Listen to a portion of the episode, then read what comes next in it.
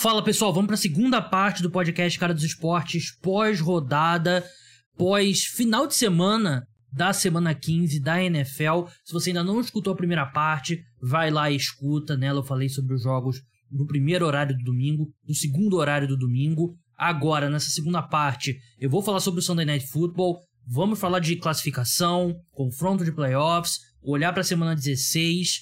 Mas antes a gente vai falar da rodada de sábado. Foram três jogos no sábado. A gente vai falar na ordem cronológica aqui, começando pelos jogos do sábado, depois Sunday Night Football, depois os outros tópicos que eu falei.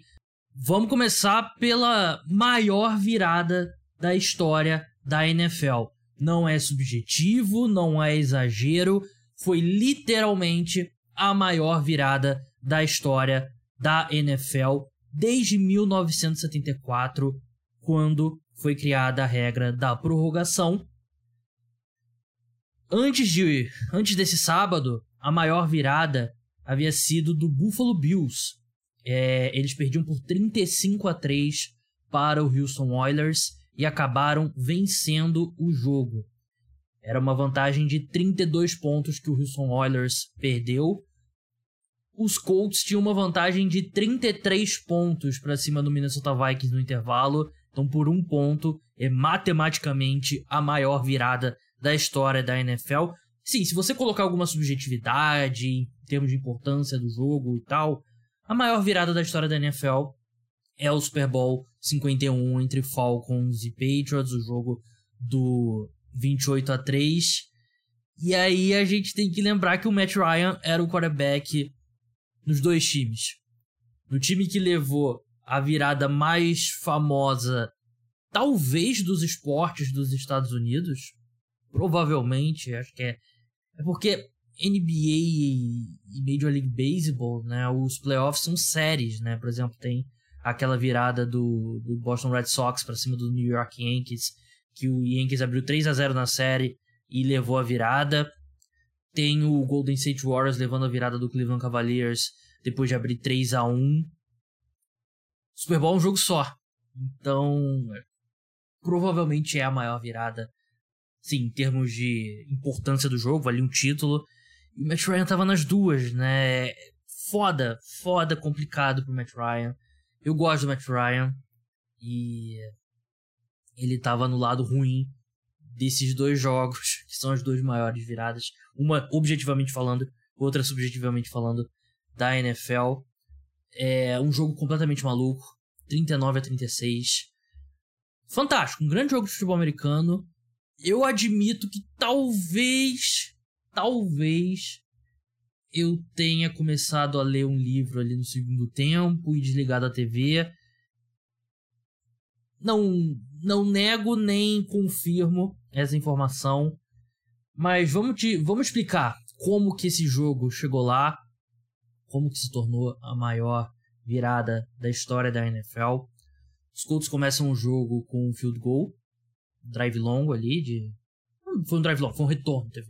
Tinha esquecido. Tem muita coisa nesse jogo, eu vou esquecer alguns detalhes, mas é muita coisa. O Colts abriu o jogo com um retorno longo de. Foi ali pra linha de 48 jardas do campo de ataque, retorno de 49 jardas, né? Do. Flowers, que jogou bem. A equipe chuta o field goal, 3 a 0 Drive seguinte. É. Os Colts conseguem bloquear o punch do Minnesota Vikings e retornam para touchdown. 10 a 0. Drive seguinte dos Vikings, fumble, fumble sofrido pelo Dalvin Cook, recuperado pelo Minnesota Vikings, pelo, pelo Indianapolis Colts, desculpa, que depois disso conseguem o touchdown, recuperar a bola no campo, na linha de 34 jardas do campo de ataque, conseguem o touchdown.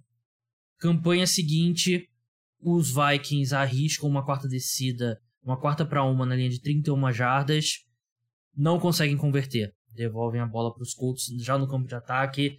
E a decisão foi correta de ir para a quarta descida. Eu não gostei muito da chamada, mas eu, eu achei que deveria ter sido o QB Sneak, né? Quarta para um. Acho que não era, não era nem uma jada cheia, né? Era perto disso. Mas deveria ter ido e acabou dando errado. Os Colts chutam um field goal, 20 a 0. Jogada seguinte, three and out do, dos Vikings, eles vão pros punts, vão pro punch numa 4 para 1 e fake punch. Fake punch que não funcionou, passe incompleto. Os Colts recuperam a bola, chutam mais um field goal, 23 a 0. Three and out dos Vikings, punch dos Colts, não perca as contas, 23 a 0. Pick six do Kirk Cousins, é, abre 30 a 0 ali de vantagem. E antes do fim do primeiro tempo, a equipe acaba chutando também um, um field goal que leva, eleva a vantagem para 33 a 0. E é isso que a gente está falando. 33 a 0. O jogo parecia que estava acabado. O Justin Jefferson chegou a sair de campo é, no primeiro tempo e machucado, mas voltou. E eu já tava pensando assim, pô, ele não devia voltar pro jogo, né? Por que, que ele vai voltar pro jogo? O jogo tá perdido e tal. Não estava perdido. Os dois times abrem com punch. Até que os Vikings fazem um touchdown, 33 a 7. Field goal dos Colts, 36 a 7. Os últimos pontos deles na partida. Vikings fazem mais um touchdown, 36 a 14. Mais um touchdown, 36 a 21. E o Kirk Cousins é interceptado. Kirk Cousins é interceptado ali já na quarta no, no quarto quarto, faltando oito minutos pro fim da partida. Um passe que o Jalen Regal desistiu da rota ali, né? Então coloca na conta também do wide receiver do, dos Vikings, né? Mas aí os Colts acabaram com a bola na linha de duas jardas, não conseguiram nada, three and out punch. Vikings consegue o touchdown 36 a 28. É, fumble na jogada na, no drive seguinte do Indianapolis Colts que foi um grande erro da arbitragem, um fumble do running back dos Colts. Os Colts que perderam o Jonathan Taylor ao longo da partida. Eles estavam ali basicamente dividindo entre Zach Moss e Dion Jackson. O Dion Jackson sofre um fumble retornado para touchdown pelo Minnesota Vikings, só que a arbitragem determina que eles na verdade a arbitragem marcou é, que a jogada havia terminado, o famoso down by contact, só que eles voltaram atrás, disseram que o fumble ocorreu antes. Eles, como teve uma recuperação clara, eles dão a bola para o Minnesota Vikings, mas o, o, o retorno não pode ser anulado. É como se a jogada tivesse sido parada, o que foi, assim, um assalto acima do, do Minnesota Vikings. E não foi o primeiro lance do tipo no jogo, né? Teve outro fumble do Indianapolis Colts, claramente retornado foi do. Do. Foi de quem? Foi do Alec Pierce, né? Se não me engano, foi do Alec Pierce. Ou do Michael Pittman. Um dos dois. Que claramente os Vikings também recuperaram e retornaram para touchdown, só que a arbitragem marcou que já havia parado o lance, né? O primeiro deu para ouvir o apito antes do antes de parar mesmo, e é questionável se era momento ali para parar ou não. Provavelmente eles pararam um pouquinho antes do que deveriam. Esse segundo foi muito rápido, não, não era para ter parado a jogada ainda, né? Foi um absurdo. É... Ainda assim, os Vikings recuperam a bola, é... acabam tendo um, um turnover on downs, né? Chegaram, chegaram numa quarta para 15 ali no meio do campo, não conseguiram. Os Colts também tiveram um turnover on downs logo em seguida, né? Eles tiveram uma quarta para uma no campo de ataque, né? Que seria um field goal longo. Eles tentaram ali matar a partida com o com o first down, né? Ali basicamente mataria a partida, mas não conseguiram. Os Vikings recuperam a bola e numa jogada, um screen pass ali pro Dalvin Cook, ele leva para 64 jardas e faz o touchdown longo. A equipe consegue a conversão de dois pontos com o TJ Hawkinson, 36 a 36, e o jogo vai para prorrogação. Que jogo! Prorrogação, os Vikings têm uma campanha longa, 5 minutos, punch. Colts tiveram também uma campanha, não longa, né, mas tiveram uma campanha ali de 8 jogadas, foram pro punch, dois punts ali covardes do Vikings foi numa quarta para 10. É, ali mais ou, mais ou menos no meio como seria, um, seria bem ousado ali dos Vikings, mas poderiam ter ido, né? E o dos Colts foi uma quarta para 9 já no, no meio do campo também, né? Outro que eles poderiam ter ido, mas não foram. os Vikings conseguem avançar. Foi engraçado a última jogada que os Vikings já não tinham é, tempo, né? Pra pedir. O, o, Justin Jefferson é tacleado em campo. E o defensor dos Colts basicamente fica parado em cima do Justin Jefferson, né? Pro relógio expirar. E teria expirado, né? Só que a arbitragem marcou falta, foi de layoff game. Uma marcação justa, né? Porque você não pode evitar que o jogador do ataque. Você não pode atrasar ele, né? Numa situação como essa. E aí o Greg Joseph consegue o field goal da vitória. 39 a 36, um field goal de 40 jardas que todos os torcedores do, dos Vikings estavam olhando para o passado da equipe, a quantidade de vezes que eles morreram num field goal, mas dessa vez eles conseguiram. Dá para dizer que exorcizou a franquia. Eu cheguei a twittar isso. Ah, o Minnesota Vikings foi exorcizado. Talvez seja cedo, né? Provavelmente precisa de um Super Bowl para exorcizar o Minnesota Vikings, né? mas conseguiram uma vitória que eles já tiveram aquele jogo completamente maluco contra o Buffalo Bills né, na temporada e agora esse, né? São dois resultados absurdos. Foram seis vitórias ali em viradas na, na última campanha. O Kirk Cousins comandando a equipe, né? Ele foi. Ele não teve um bom jogo no geral, né? A segunda interceptação eu nem colocaria na conta dele. Não acho que não jogou mal, mas também não foi o melhor jogo dele na temporada, né? Ele foi muito pressionado também. É, os dois quarterbacks foram, né? Mais o, o Cousins. E muito também de esperar rotas longas se desenvolverem e tal. Isso também prejudicou o Matt Ryan. Então não foram aqueles sacks, todos aqueles sacks bem rápidos, né? E é aquilo, sete sacks por, o Cousins, né? Eu, que eu sempre falo, quando você tem um número tão absurdo assim de sacks, não é só a linha ofensiva que foi uma merda, né? Foi um, um conjunto de vários fatores. É, o Justin Jefferson foi fantástico, 12 recepções, 123 jardas, um touchdown. KJ Osborne jogou muito bem, saiu no final do jogo até com, com cãibra. O touchdown do Alvin Cook também foi uma grande jogada. Ele que tem muita discussão se o Dalvin Cook tá entrando em declínio e ele não parece a mesma explosão mas ele ainda consegue, como conseguiu esse touchdown longo de 64 jardas, é, quebrou tackles ali e tal, mas é, foi muita, eu detesto essa palavra, mas foi muita resiliência do Minnesota Vikings, a maioria dos times já deitaria depois do, do que foi no primeiro tempo, a equipe continuou lutando, os Colts tentaram o famoso sentar na bola, né, tirar o ar da bola, jogar para, sei lá, botar os gandulas para subir com a bola e tal. E é um time ruim, não. O time dos Colts é muito ruim. Então, aquele primeiro tempo, assim, bizarro desse jogo, porque você entra nesse jogo, a defesa dos Vikings no último mês tem sido uma das, se não a pior defesa da NFL. E dos três lados da bola, foi o que jogou melhor dos Vikings no primeiro tempo, né? Porque você. Tudo bem, cederam 36. O Vikings cedeu 36 pontos. Mas foram foram. Acho que foi um touchdown isso. Eu anotei aqui, peraí. Foi um touchdown do ataque do, dos Colts. Apenas um. Os outros. É. Punch bloqueado e. É, até os field goals, né? Teve o retorno longo né, do, do kickoff logo de cara. Teve pick six. Então. Foram, foi um touchdown que a defesa do, dos Vikings cedeu. A defesa jogou bem não tem outra palavra. Jogou bem, tudo bem. Tem um, o ataque dos Colts é muito ruim, o time é muito ruim. Mas não foi a defesa dessa vez, né? Foram os erros do, do ataque dos Special Teams que colocaram eles no buraco. Que depois eles conseguiram sair. É... Stephon Gilmore seguiu Justin Jefferson durante o jogo, né? Mas como eu falei, foi bem queimado. A equipe conseguiu limitar até o. O Michael Pittman ali apareceu bastante, mas foram 10 recepções para 60 jardas apenas, né? Então ele foi bem, contido esse ataque dos Colts. Não tem nenhum elemento. O Matt Ryan, coitado. Voltar o Matt Ryan, né? Ele, ele não tem mais condições. Tem.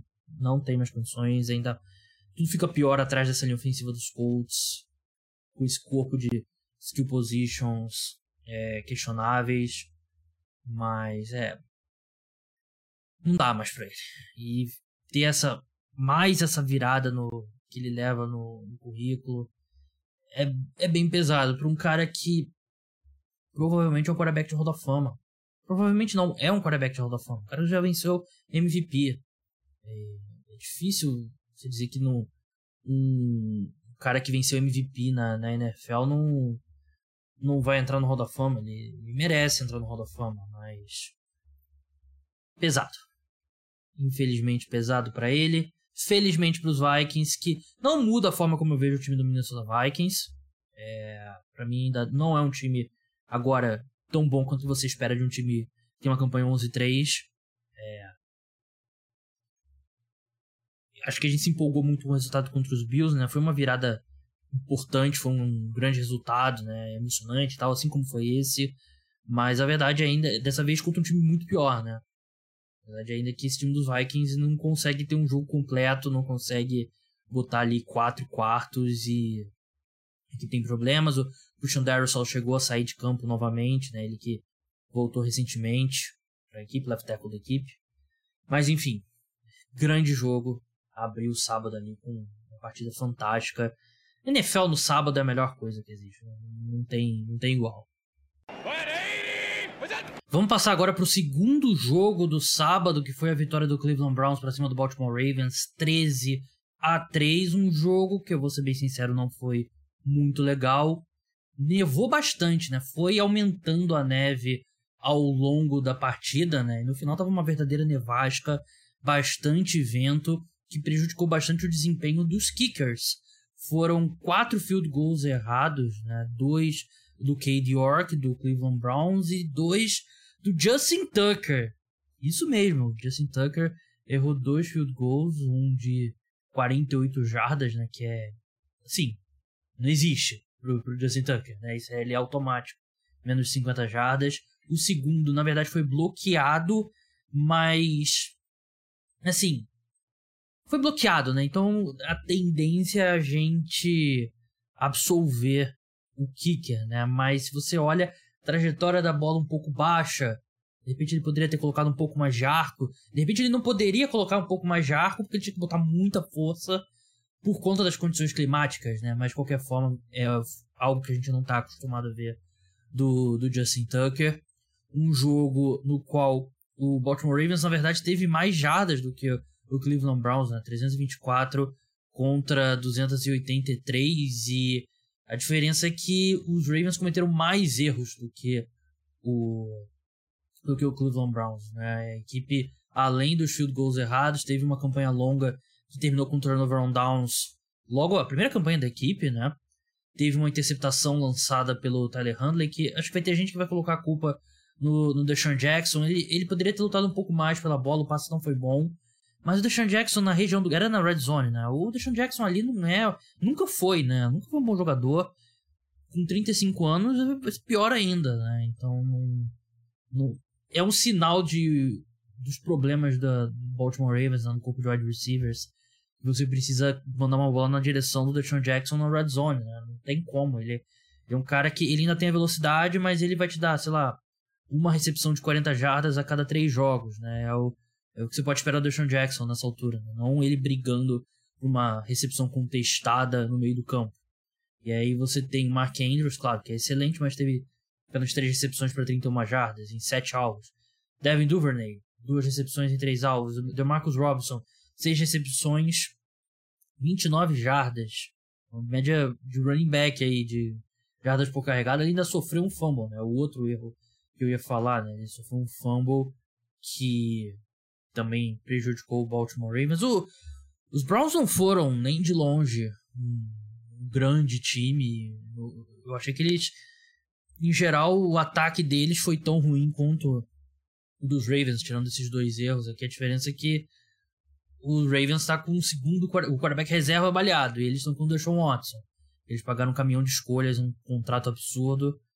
Mas é, acho que muito do jogo, principalmente no segundo tempo, foi a questão climática, né? O, cada, cada minuto ia piorando, então é difícil produzir nesse cenário. Os dois times correram bastante com a bola, correram bem com a bola, né? Na, na verdade, o J.K. Dobbins, é, ele teve uma corrida, a segunda corrida longa dele, que acho que o J.K. Dobbins, pré-lesão, ele teria levado para casa, né? Ele tá no terceiro ano dele na NFL, ele tem lidado com com muitas lesões na carreira dele até agora, e eu acho que o J.K. Dobbins pré-lesões teria feito touchdown longo. Deixa eu ver quanto que ele correu no tiro de 40 jardas. Eu acho que ele não participou do. Vamos ver se ele participou do combine. Participou, não correu o tiro de 40 jardas. Mas ele teria feito touchdown longo, mas acabou sendo um avanço longo ali, 37 jardas, mas não foi touchdown. Mas ele, ele vem jogando bem, né? Ele tem conseguido ali. Essa, a linha ofensiva dos Ravens bloqueia muito bem pro jogo terrestre. O Tyler Huntley esteve sob pressão, mas se você olha aqui. Você vê o, cada sec, você olha os números, 3 sacks em 12 pressões, é uma proporção alta. Você vê cada sec, você entende, né? O Tyler Huntley tentando estender a jogada e segurando muita bola, é, é aquele sec que dá para colocar na conta mais do quarterback. O Miles Garrett jogou muito bem, teve é, o seu sec e gerou bastante pressão, um sec e meio na verdade, mas enfim. Ravens agora estão numa situação que o Cincinnati Bengals depende apenas deles mesmo para vencer a, a AFC Norte, os Ravens vão precisar de tropeço dos Bengals e eles vencerem todos os jogos até o fim. A gente vai falar isso mais pra frente, né, da classificação e tal. Mas a questão é que os Ravens estão com muitas lesões, né? Perderam o Calais Campbell durante a partida. É, o Marcus Peters chegou a sair lesionado e Lamar Jackson nem se fala, esse corpo de receiver não existe. Então os problemas, problemas dos Ravens são muito, tem muito mais a ver com os Ravens do que torcer por tropeço do Cincinnati Bengals. mesmo assim, a equipe dos Ravens, ela tem muitos problemas. E, enfim. Vitória dos Browns, 13 a 3. Vamos encerrar agora os jogos do sábado falando de mais uma grande partida. Aliás, grande sábado. Esquece que Browns e Ravens aconteceu. Vamos lembrar do Colts e Vikings.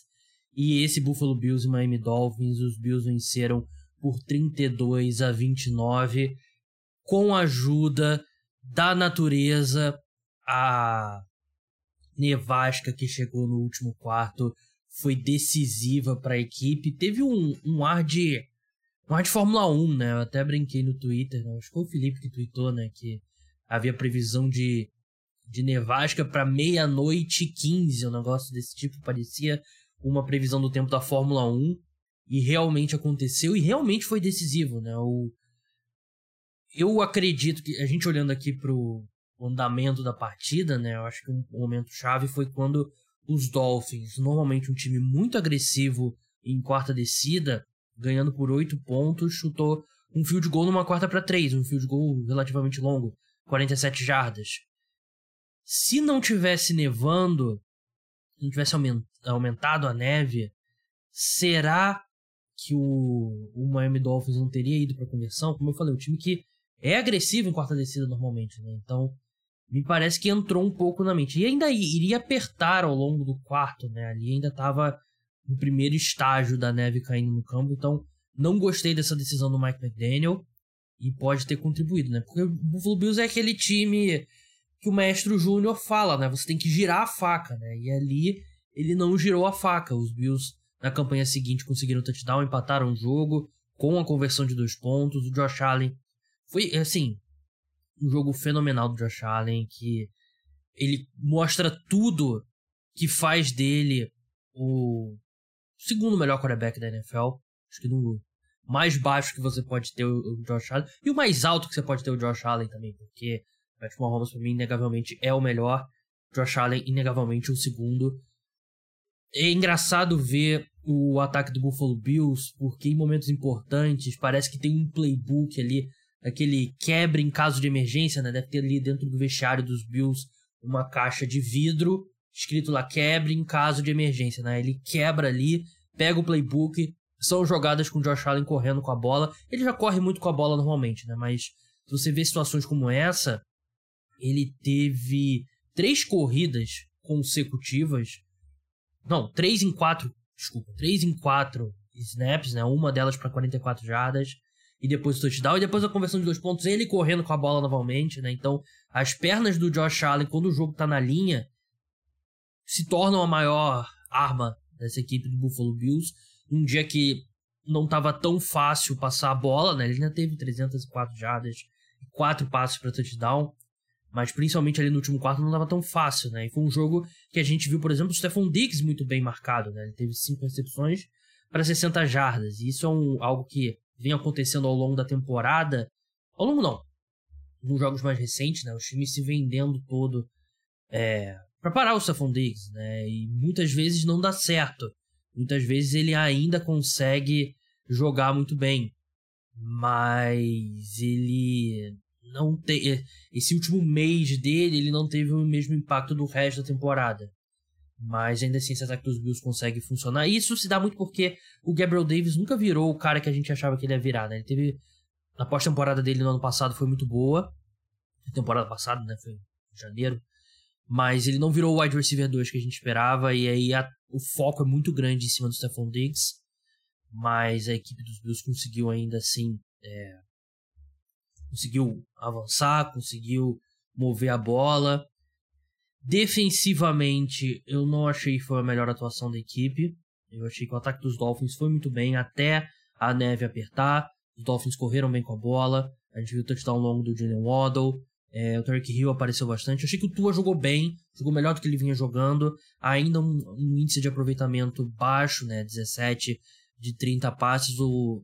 Mas é não é desculpa, né? Você pega um time que que joga em Miami, que é das cidades que tem time na NFL é a mais quente, e você bota no, em Buffalo, né? É, é muito complicado. Assim como os Bills sofreram no jogo contra Miami no começo da temporada, porque tava quase 40 graus, né? Sensação térmica de 40 graus. E a equipe tava muito desgastada, quase ganhou. Eu achei que, como eu falei no preview da rodada, né? Eu achei que naquele primeiro jogo o Buffalo Bills foi melhor e perdeu no, assim, detalhes, né? O Buffalo Bills teve quase o dobro, teve o dobro, né? De jardas do Miami Dolphins na, naquele primeiro jogo e acabou perdendo o jogo. Essa partida também achei muito equilibrada e o Buffalo Bills acabou vencendo porque tem um quarterback melhor, né? E tem não só um quarterback melhor, mas um quarterback acostumado a jogar nesse, nesse clima, né? Ele não só já tem aí quatro anos em Buffalo, mas ele também jogava em Wyoming no futebol americano universitário, né? Que também neva muito. Tua jogava em Alabama e tem o. Ele tem uma estatística, né? Eu não lembro exatamente a temperatura, eu vi. Eu vou procurar aqui, peraí. É o terceiro jogo do Tua com 10 graus Celsius ou menos no momento do kickoff, com a camisa do Miami Dolphins. E a terceira derrota, né? Então, é uma amostra pequena, claro. Ele joga poucos jogos frios, porque oito ou nove jogos dele por temporada são em Miami mas são três derrotas. E no college football, ele não perdeu os jogos porque jogou em Alabama, né? Mas você pega os números dele nos jogos frios também, é, os números dele são piores, né? E eu não acho que é uma coisa específica do Tua, mas é de um quarterback que não tem o maior braço do mundo, né? Não é. Ele também não é super veloz com as pernas, então no frio fica um pouco mais complicado. O quarterback que é muito mais físico, como o Josh Allen, ele consegue lidar com os elementos é, da natureza melhor do que o Tua. Mas eu ainda achei que os Dolphins jogaram bem. A equipe, a gente vai falar de playoffs mais pra frente, né? Mas a equipe tem uma, uma situação não muito simples, tem jogos é, complicados seguindo em frente. Deixa eu abrir aqui o calendário do, do Miami Dolphins, porque eu não acho que é garantido que depois de estarem flertando ali com brigar com o Kansas Chiefs pela seed número 1, hoje não é garantia que eles vão aos playoffs, né? eles enfrentam Packers, Patriots e Jets, né? Não é um calendário simples. Eles venceram cinco jogos. É, a temporada dele é no Miami Dolphins é estranha, porque eles venceram os três primeiros jogos, depois perderam os três jogos seguintes, no meio da lesão do Tua, né? Depois eles venceram cinco jogos consecutivos e agora eles perderam três jogos consecutivos. Né? Eles precisam provavelmente fechar essa temporada aí 100% para chegar aos playoffs e também fugir da seed 7, tentar conseguir uma seed melhor, porque a divisão agora tá fora do alcance. Vamos falar agora do Sunday Night Football, vitória do New York Giants para cima do Commanders, 20 a 12 em Washington, um jogo com cara de playoffs porque valia uma vaga na pós-temporada. A gente já sabia pelos cálculos lá do da versão dos Estados Unidos do Tristão Garcia, que quem vencesse esse jogo basicamente teria 90% de chances de chegar na pós-temporada e foram os Giants que venceram, um jogo muito disputado, que a diferença foi os turnovers cometidos pelo Washington Commanders. mais especificamente pelo Taylor Heineke, quarterback da equipe. Ele sofreu dois fumbles, o primeiro já no segundo quarto, né, no início do segundo quarto, forçado pelo Kevon Thibodeau, recuperado pelo Kevon Thibodeau e retornado para touchdown pelo Kevon Thibodeau. O calouro dos Giants fez uma partida fenomenal. Ele foi magnífico, grande, grande atuação, foi o melhor jogador em campo.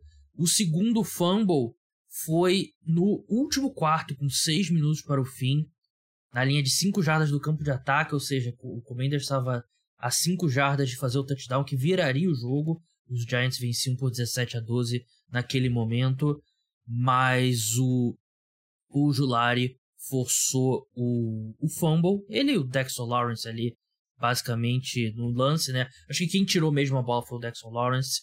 Recuperado pelo Leonard Williams. Inicialmente a arbitragem não deu o fumble.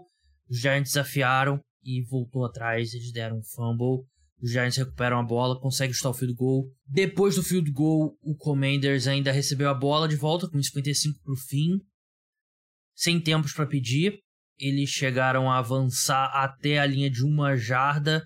Tiveram um touchdown anulado por falta, né? O Terry McLaurin ele não estava alinhado na, na linha de scrimmage. Como não tinha outro jogador elegível na linha de scrimmage, ele tinha que estar tá na linha da bola. Não estava, é formação ilegal. O Commanders é, volta 5 jardas. Eles têm mais duas tentativas. Não conseguem o touchdown. Vitória do New York Giants. Grande vitória. É, era o jogo mais importante do, dos Giants desde os playoffs de 2000 e, da temporada 2016, quando os Giants perderam para o Green Bay Packers, né, no Wild Card Week. O jogo foi em 2017, né, mas foi da temporada 2016. Foi daquele, daquela semana da famosa, infame foto do, do barco lá, né, na semana dos playoffs. É, queira o torcedor dos Giants acreditar que essa vitória do Commanders exorciza aquilo, né? Que tem basicamente todo momento ruim da franquia, o pessoal posta aquela foto lá e tal. Mas foi uma, uma grande atuação dos Giants, que tem um time muito limitado. Elenco por elenco do Commanders é bem superior. Mas tem o Brian Dable.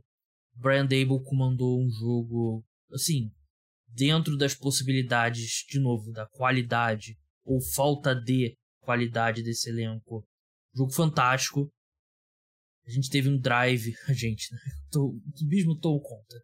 É, os Giants tiveram um, um drive de 18 jogadas, 97 jardas, 8,35 ali no segundo quarto, né? O touchdown da equipe. O drive começou com 10 minutos pro fim do segundo quarto e terminou com 1,43 pro fim do primeiro tempo, né? Que é um absurdo. A gente, de novo, a gente. Os Giants converteram uma quarta para nove, né? O Daniel Jones ali pro Richie James. Foi o drive chave, né? Foi a Mona Lisa que eu falei no Twitter, né? A Mona Lisa do Brian Dable na temporada foi agressivo. É, nessa quarta para nove, a maioria dos head coaches da NFL não iriam.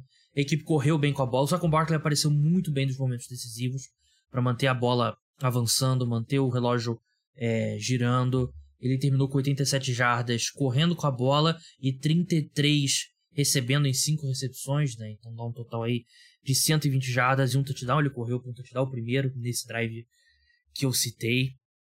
Se o Daniel Johnson foi fantástico, né? Mas ele fez o que era possível, não cometeu erros. Ele quase teve um fumble ali, mas que a arbitragem voltou atrás e viu que não havia sido. Ele completou 21 dos 32 passes que ele tentou para 160 jardas, 5 jardas por tentativa, que é muito baixo, mas pro Daniel Jones não atrapalhar já foi muito bom. E eu acho que ele fez mais do que isso, né? Ele foi muito bem correndo ali em determinados momentos, né? Nenhuma corrida grande, termina com uma média baixa, né? Mas a mobilidade dele foi importante, ele foi muito bem protegido, né? E acho que é um ponto a se destacar ali a ofensiva dos Giants, que não, tem, tem um grande left tackle, mas os outros quatro são bem questionáveis, né? O Evanil, cara jovem ainda, né? Tá no primeiro ano, mas dominou essa linha defensiva do Commanders, que é muito forte, mesmo sem o Chase Young. Chase Young, mais uma vez, havia expectativa de que ele iria voltar, não voltou, mas é. Méritos totais para essa linha ofensiva dos Giants que vem. Essa linha defensiva do Commanders vinha muito bem na temporada. Eles conseguiram é, protegeu muito bem Daniel Jones, abriu muito espaço no jogo terrestre. E a linha defensiva dos Giants jogou muito bem, né? O Dexter Lawrence, Lennon Williams, o Aziz Ojulari voltou muito bem de lesão. Mas o grande destaque foi o Kevon Thibodeau. Ele teve um sec, 12 tackles, 3 tackles atrás da linha de scrimmage, ele estava no campo todo, ele chegou a sair algumas vezes por cansaço, chegou até... A gente viu ele com oxigênio lateral, mas foi um jogo fantástico, foi o melhor jogador em campo. Fenomenal mesmo que o, o que o Von Thibodeau fez e... Assim, acho que sem ele os Giants não vencem esse jogo. Teve aquele... É... Ele estava envolvido em tudo, basicamente, né? Ele, um cara fantástico. Eu, eu, eu ia twittar no começo do jogo que o Kevon Thibodeau, na minha opinião, será o melhor edge rusher dessa classe, né? Tem Von Aidan Hutchinson, é... enfim. Eu fiquei com medo de zicar, não tweetei. Deveria ter tweetado. Não quero crédito porque se eu tivesse coragem mesmo eu tinha tweetado, mesmo com medo da zica. Mas ele é um cara que tem tudo para ser um dos melhores edge rushers da NFL. Ele, o que ele tá fazendo como calouro, né? O cara que até se machucou no, durante a pré-temporada e tal. Absolutamente fantástico. Do lado Commanders, né, os erros do Taylor Heineke custaram a equipe, né? Dois fumbles. Se não tem esses dois fumbles, há de se acreditar que esse jogo poderia ter sido mais difícil. Poderia ter, quem sabe, empatado de novo, o Commanders vencido. A equipe correu bem com a bola.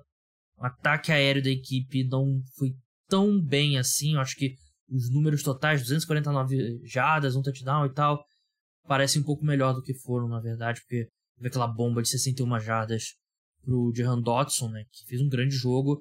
Mas aí você tira esse uma jogada, né? Os números são bem piores, a média despenca. Mas grande vitória dos Giants, graças ao Brian Dable de novo. Foi 100% Brian Dable esse jogo, né? O... Nenhum, acho que nenhum outro treinador tirou, sim, excedeu tanto as expectativas do elenco que tem nas mãos se esse é o seu critério para ser o treinador do ano, vote no Brian Dable. Vai ganhar o Nick Sirianni, com razão. Mas o, se o critério fosse quem, tiro, quem excedeu mais as expectativas do elenco, o Brian Dable mereceria esse, esse prêmio.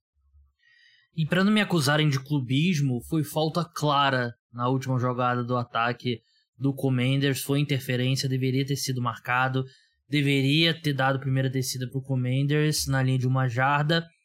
Só que ali a equipe ainda ia precisar fazer o touchdown de fato e a conversão de dois pontos, né, para levar para prorrogação. Então, ah, o Commanders teria vencido. Não, claro, teria mais chance de vencer, mas foi um erro claro da arbitragem a favor dos Giants contra o Commanders no final de semana que a arbitragem da NFL deixou muito a desejar. Vamos falar agora da classificação de momento, começando pela AFC. O Buffalo Bills lidera a AFC Leste com 11 vitórias e 3 derrotas. Garantiu vaga nos playoffs. Não garantiu a divisão, garantiu a vaga nos playoffs. Miami Dolphins vem logo atrás com 8 vitórias e 6 derrotas. Patriots 7-7. New York Jets 7-7. Na AFC Norte, o Cincinnati Bengals lidera com 10 e 4. Ravens vem logo atrás com 9 e 5. Browns 6 e 8. Steelers 6 e 8. AFC Sul, Tennessee Titans 7 e 7. Jacksonville Jaguars 6 e 8. Indianapolis Colts 4, 9 e 1. E o já eliminado Houston Texans com uma vitória, 12 derrotas e um empate. Aqui a AFC Sul, que parecia encaminhada para os Titans, agora está muito aberta. Não só está muito aberta, como o Jacksonville Jaguars controla o próprio destino. Se eles vencerem os três próximos jogos, eles garantem o título da divisão, porque o último jogo é contra o Tennessee Titans, né? É o confronto direto. E como os, os Jaguars já venceram o primeiro jogo, se eles vencerem esse jogo, eles têm o critério de desempate, então eles garantem a, a divisão os jogos do Jacksonville Jaguars são Jets em Nova York, Texans em Houston e o Tennessee Titans, né? Recebem o Tennessee Titans. Vale lembrar que os Jaguars perderam para os Texans nessa temporada e é difícil confiar. A equipe vem num bom momento, vem de duas vitórias importantes contra o próprio Titans e contra o Dallas Cowboys, mas ainda é difícil é, confiar. Do lado dos Titans, os jogos são contra o Houston Texans, eles recebem o Houston Texans, recebem o Dallas Cowboys e enfrentam o Jacksonville Jaguars em Jacksonville na última rodada, né? Então, é... Texans eles têm que vencer, mas fizeram um jogo duríssimo contra os Texans no primeiro confronto entre as duas equipes. Cowboys é um time muito forte, acabou de ser derrotado pelo pelo Jacksonville Jaguars e aí o confronto direto seria legal né, jogo pela pela divisão, né? seria basicamente um jogo de playoff. Para encerrar, a AFC Oeste, Kansas City Chiefs lidera com 11 vitórias e 3 derrotas. Chargers 8 e 6, Raiders 6 e 8, Denver Broncos 4 e 10. O cenário dos playoffs na Conferência Americana é o seguinte: o Buffalo Bills no momento tem a seed número 1 e eles têm o critério de desempate em relação aos Chiefs por terem vencido o confronto direto. O Kansas City Chiefs tem a seed número 2 receberia o Miami Dolphins na primeira rodada dos playoffs, que caiu para a seed número 7. O Cincinnati Bengals é a seed número 3, receberia o Los Angeles Chargers. E o Tennessee Titans, seed número 4, receberia o New England Patriots. Fora ali dos playoffs, a gente tem Patriots e Jets, cada um com 7 vitórias e 7 derrotas. Estão ali na disputa com os Chargers, com os Dolphins, quem sabe até os Ravens, né, que vem num momento muito ruim, dizimado por lesões, sem o Lamar. Depois deles dois tem o Jacksonville Jaguars. 6 e 8. Os Jaguars é, eles estão provavelmente brigando mesmo pela divisão contra Tennessee Titans, mas matematicamente ainda poderiam ir como wild card, assim como matematicamente poderiam ir para o wild card o Las Vegas Raiders e o Cleveland Browns e o Pittsburgh Steelers, todos eles com 6 vitórias e 8 derrotas. Então do da, do. Calma aí. 8, 9, 10, 11, 12, 13.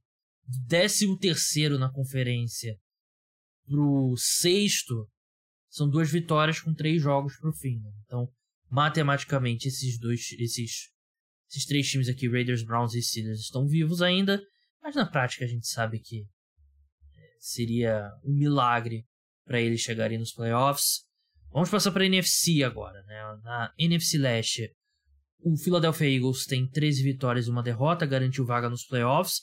Não garantiu a divisão ainda, pode garantir na próxima semana, caso derrote o Dallas Cowboys, que tem 10 vitórias e 4 derrotas, que garantiu a vaga nos playoffs, mas ainda tem esse sonho distante de vencer a divisão. New York Giants 8, 5 e 1, 8 vitórias, 5 derrotas e um empate. Washington Commanders 7 vitórias, 6 derrotas, um empate. Na NFC Norte, os Vikings garantiram a divisão, 11 vitórias, 3 derrotas. O Detroit Lions vem logo atrás, 7 vitórias, 7 derrotas, 6 vitórias nos últimos 7 jogos. Green Bay Packers, 5 vitórias, 8 derrotas. Chicago Bears já eliminado, 3 e 11. NFC Sul também o nariz pra gente falar da NFC Sul. Buccaneers lidera com 6 vitórias e 8 derrotas. Carolina Panthers 5 e 9, Saints 5 e 9, Atlanta Falcons 5 e 9. Aqui são, não diria nem que é grande a chance, é provável que o campeão da divisão aqui tenha uma campanha negativa. Panthers, Saints e Falcons não tem mais como alcançar uma campanha positiva. O Buccaneers pode chegar no máximo 9 e 8. Isso se vencer os próximos três jogos e nada que eles fizeram nas últimas partidas me leva a crer que isso seja possível. Eles enfrentam os Cardinals, Panthers e Falcons. É um calendário relativamente fácil. Tem os, os confrontos diretos, mas o jogo contra os Cardinals é bem acessível. Dia de Natal, inclusive, 25 de dezembro. Mas. Divisão pútrida, né? Muito ruim. Eu ainda acho que o Bucks vai. Mas é uma divisão muito ruim. Deixa eu ver os jogos dos outros times. Os Panthers enfrentam Lions, Buccaneers e Saints, que é um calendário bem difícil, mais difícil que o dos Bucks. Saints tem Browns, Eagles e Panthers, também é difícil. E Falcons tem Ravens, Cardinals e Bucks. Falcons e Bucks têm os calendários mais acessíveis né, desses times da divisão. Né? Tem um confronto direto entre os dois. O problema do Falcons é o quão mal o Desmond Reader jogou, né? E o Mariota não vai voltar, vai operar o joelho. É... Continuo com o meu palpite. Acho que vai dar Tampa Bay Buccaneers aqui. Apesar da equipe se esforçar para não ir aos playoffs. NFC Oeste, a gente tem 49ers 10 e 4, garantiu a divisão. Seattle Seahawks 7 e 7. Los Angeles Rams 4 e 9, jogam nessa, nessa segunda-feira contra o Green Bay Packers. E o Arizona Cardinals já eliminado com 4 vitórias e 10 derrotas. O cenário dos playoffs na NFC é o seguinte. Philadelphia Eagles tem a seed número 1, não está garantida ainda, pode ser alcançada pelo Cowboys, pelo 49ers, pelo Vikings, pelos Eagles.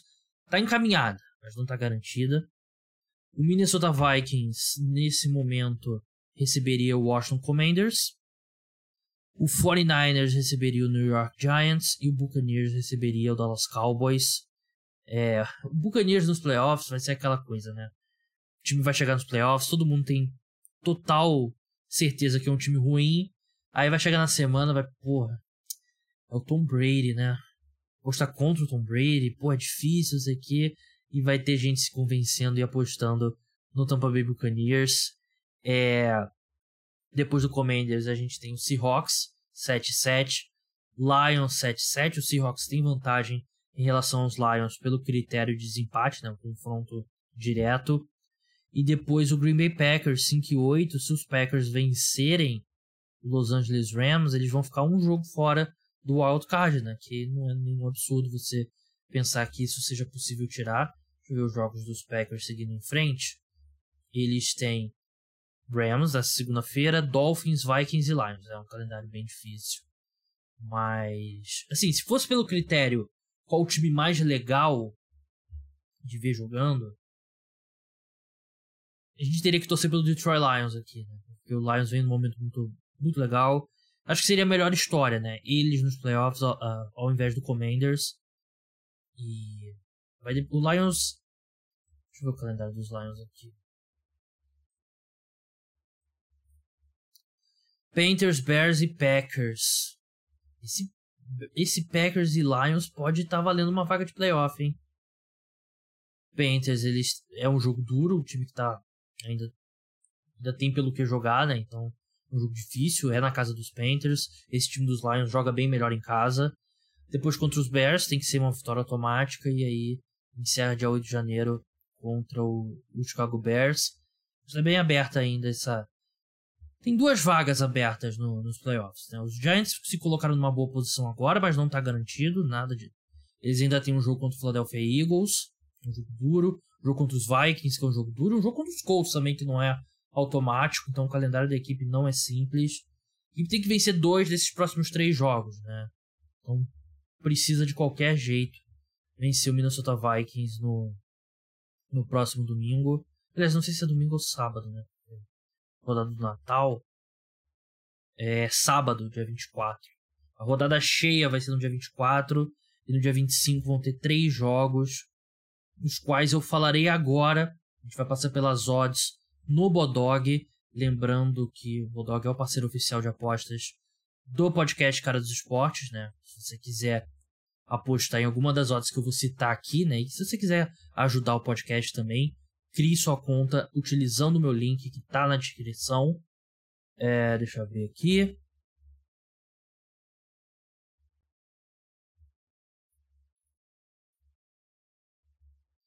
É, vamos passar pelos principais jogos, né? Porque a gente tem que. A gente chegou num ponto da temporada que tem. Toda rodada tem 16 jogos. E. Mas tem jogo que não vale tanto, né? E tempo. Tempo é dinheiro aqui, então a gente tem que dar uma priorizada. Espero que vocês entendam. Tem alguns jogos que não tem odds ainda. Mas eu tô separando aqui alguns dos mais interessantes. Los Angeles Rams contra Denver Broncos, definitivamente não é um dos mais interessantes. É, vamos lá. Vou começar aqui por New York Jets contra Jacksonville Jaguars. Vitória é, um, é o famoso pick'em, né? Que não tem handicap nem para um lado nem para o outro. Jogo em Nova York. 1,90 vitória dos Jets, 1,90 vitória dos Jaguars. Total 39,5. Eu amo esse over. Não sei se tem previsão de chuva, de neve. Mas eu amo esse over aqui. Mais de 39,5 pontos. Vou apostar agora. Deixa eu ver aqui. Com previsão weather. Eu gosto eu pesquiso em inglês, né? Porque eu vejo o site deles. Weather Forecast New York. Não, é previsão de frio, né? Menos 2 a menos 7. Mas não tem previsão de chuva ou neve. Por que, que é tão baixo esse. É, o Jaguar jogando fora de casa eles são bem piores. Né? Mas ainda assim eu. Porra, eu gosto desse total mais de 39,5. Chicago Bears contra Buffalo Bills. Vitória dos Bears pagando 4,35. Jogo em Chicago. Vitória dos Bills 1,22. Total 42 pontos. Bills menos 9,5. É, que é. Tem que pensar, né? Bills menos 9,5. Acho que é uma boa linha. New England Patriots contra Cincinnati Bengals. Jogo em New England. Foxborough, né? Região de New England. O New England são todos aqueles estados ali do do nordeste dos Estados Unidos, né? Que, onde teve colônia né, da Inglaterra e tal, por isso que tem a região de New England, né? É... Patriots Vitória tá pagando 2,65 aqui no Bodog. Bengals 1,51, total 40 pontos. Bengals menos 4, bastante dando na direção dos Patriots essa linha, não sei porquê. Gosto do Bengals aqui. Eles nem não precisaram suar, né, nesse domingo, né? Eles começaram mal o jogo e aí o Buccaneers colocou, deu toma aqui Joe Burrow, vitória para você aqui. Não precisou suar muito. Tennessee Titans contra Houston Texans, jogo duro, né? Porque o Texans tem duas boas atuações. Vitória dos Titans, jogo em Tennessee, tá pagando 1,29. Texans 3,70, total 39,5. Titans menos 7. Não apostaria esse Titans menos 7. Eu não confio neles cobrindo e o Texans tem jogado bem. Cobriu contra o Kansas City Chiefs. Não cobriu, eu acho, no final contra o Cowboys. Não, cobriu sim, cobriu sim. Eles eram é, underdog com mais de dois touchdowns. Mas eu não, não apostaria no Titans em tanto ponto. Panthers e Lions, o jogo é na casa do Panthers, vitória dos Panthers 2,35. Lions 1,62, total 44 pontos. Lions menos 3. É um jogo duro. É um jogo duro. Lions não é um time tão forte fora de casa quanto é em casa. Apesar de ter vencido o New York Jets nesse domingo, mas não foi uma grande atuação. Eu gosto dessa vitória aqui direto, 1,62. Né? Dando 3 pontos, eu ficaria com o pé atrás. Chiefs e Seahawks, jogo em Kansas City. Vitória dos Chiefs pagando 1,20, dos Seahawks 4,60, total 49,5. Chiefs menos 10. Gosto desse total aqui, o over. Dois ataques bons, duas defesas ruins. Eu iria nesse over aqui. Dallas Cowboys contra Philadelphia Eagles, o jogo do, do domingo. O jogo vai ser às 19 horas, né? 19h25, na verdade, não vai ser o prime time. Vitória dos Cowboys pagando 1,83, dos Eagles 2. O jogo é em Dallas. Total 51,5. Cowboys favoritos por 1,5 pontos. Eu iria de Eagles aqui. Mesmo o jogo sendo em Dallas, poder pegar os Eagles como underdogs aqui é é um negócio que não deve rolar de novo esse ano. Então, eu iria de Eagles aqui, menos um e meio. Miami Dolphins contra Green Bay Packers, jogo em Miami, vitória dos Dolphins pagando em 47. Packers 2,75, total 46,5. Dolphins menos 4,5. Aí depende do seu nível de confiança. Eu achei que eles jogaram bem contra o Buffalo Bills. Eu pegaria esse esse Dolphins menos 4,5, né? A questão é que o Packers pode vencer nessa segunda-feira e, e, se animar de vez numa briga pelo wild card, né?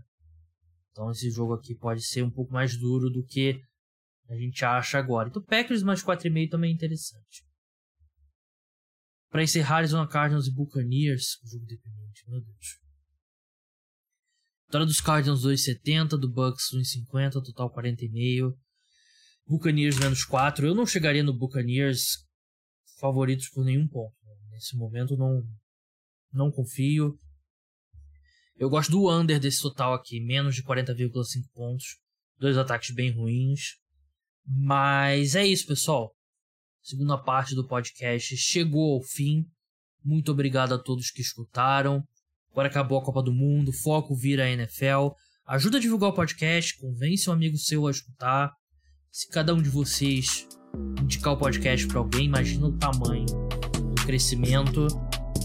Então é isso. Obrigado a todos. Até a próxima. Tchau.